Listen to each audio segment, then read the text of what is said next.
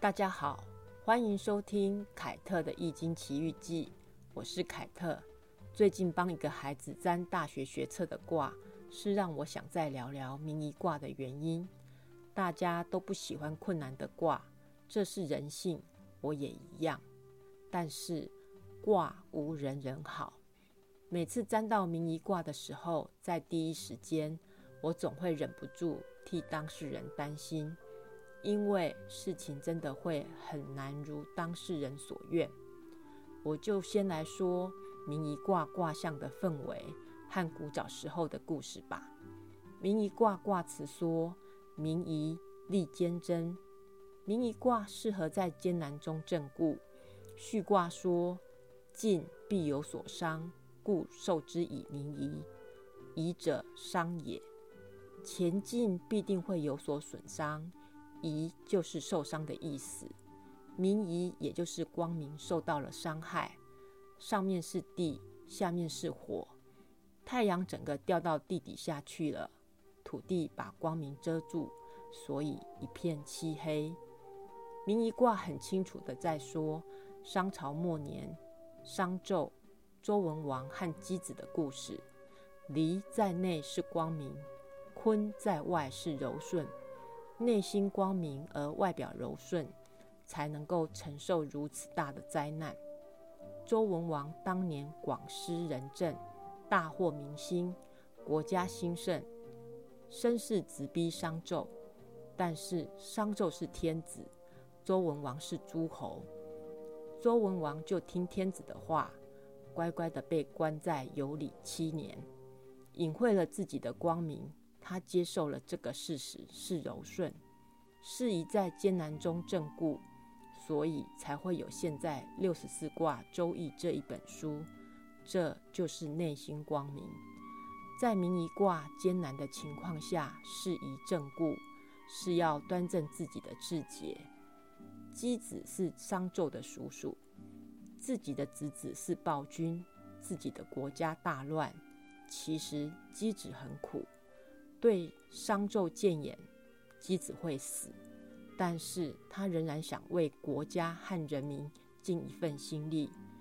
于是箕子假装发疯，装疯卖傻。商纣还是忌惮这个叔叔，于是就把他关了起来。而幸免于死难的箕子，在商朝灭亡之后，还协助周武王治国。上一季的故事里，我所占到的名一卦，某位名人在名一卦六二爻，因为病得太严重了，即使用来拯救的马或贵人很强壮，依然逃不过生死劫难，直接往下一爻走去，得其大手，最后因为脑出血和心衰竭过世了。易经的六个爻里。六二爻是居中且正的好位置，但是面对生死，还是过不了光明被消灭的氛围。比较幸运的就是游泳教练，他遇到两两个属马的贵人，提拔他到更高的职位和工作。他是第一个从明夷卦的困难中走出来的人。第二个从明夷卦的困难中走出来的。是一个要去某个学校申请升副教授的前同事，占到明夷卦六五爻，爻辞说：“箕子之明夷，利贞。象曰：箕子之贞，民不可息也。适合像箕子一样，处于黑暗之中，因为光明不可以被熄灭。那时候，前同事是这个学校的助理教授。”但是他说，可能有一些资料有过期的问题，他的助理完全没有注意到或更新资料，或者是提醒他。他急着问我怎么办呢？我回答他说，去这所学校申请，不管遇到什么样的问题，就是学机子装疯卖傻。生副教授的光明，你势在必得，不能熄灭。他问我为什么要装疯卖傻，我把机子的故事说了一遍，并且告诉他：“你就是机子，机子就是在那场混乱之中活下来的人。帮前同事看好了哪一天送申请资料出去的结果最好。他再三叮咛助理，务必要在看好的那一天把资料送出去。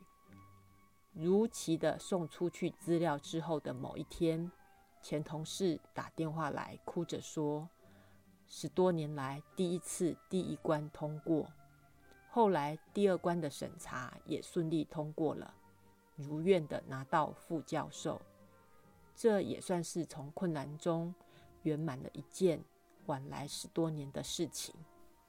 而最近帮一个孩子占大学学测的卦，占到明夷卦九三爻，爻辞说：“明夷于难受，得其大手，不可及。”真象曰：“难受之至，乃大德也。”在黑暗中去南方狩猎，获得了大首领，不可过于急切，要正固。去南方狩猎的心意是要大有收获的。一看到明夷卦，我的心就替这个孩子冷了一半。想了一下，学校在台中，是在台北的南方，符合往南狩猎的条件。互卦九三六四六五为正卦，正卦有行动力。这孩子也很努力的在准备资料，算是有行动力。而九三的正故是在比喻周武王在等待时机成熟，要消灭商纣。这个孩子的时机成熟了吗？我跟这个孩子的妈妈说，明夷卦是一个困难的卦。虽然九三爻爻辞的许多蕴含的意思和现实条件相符合，但是要看他准备的够不够，时机成熟了没有。要上这家学校好像有点机会，但是在明夷卦里真的很难。那天妈妈打电话来说，台中的学校没有录取，我也只能说明夷卦真的很难。遇见明夷卦，真的要谨慎行事。在困难中，如果内心依然能够拥有光明的正能量，继续前进，还是能在危机中找到转机。这就是人生的功课啊！凯特的《易经奇遇记》，下次见喽，拜拜。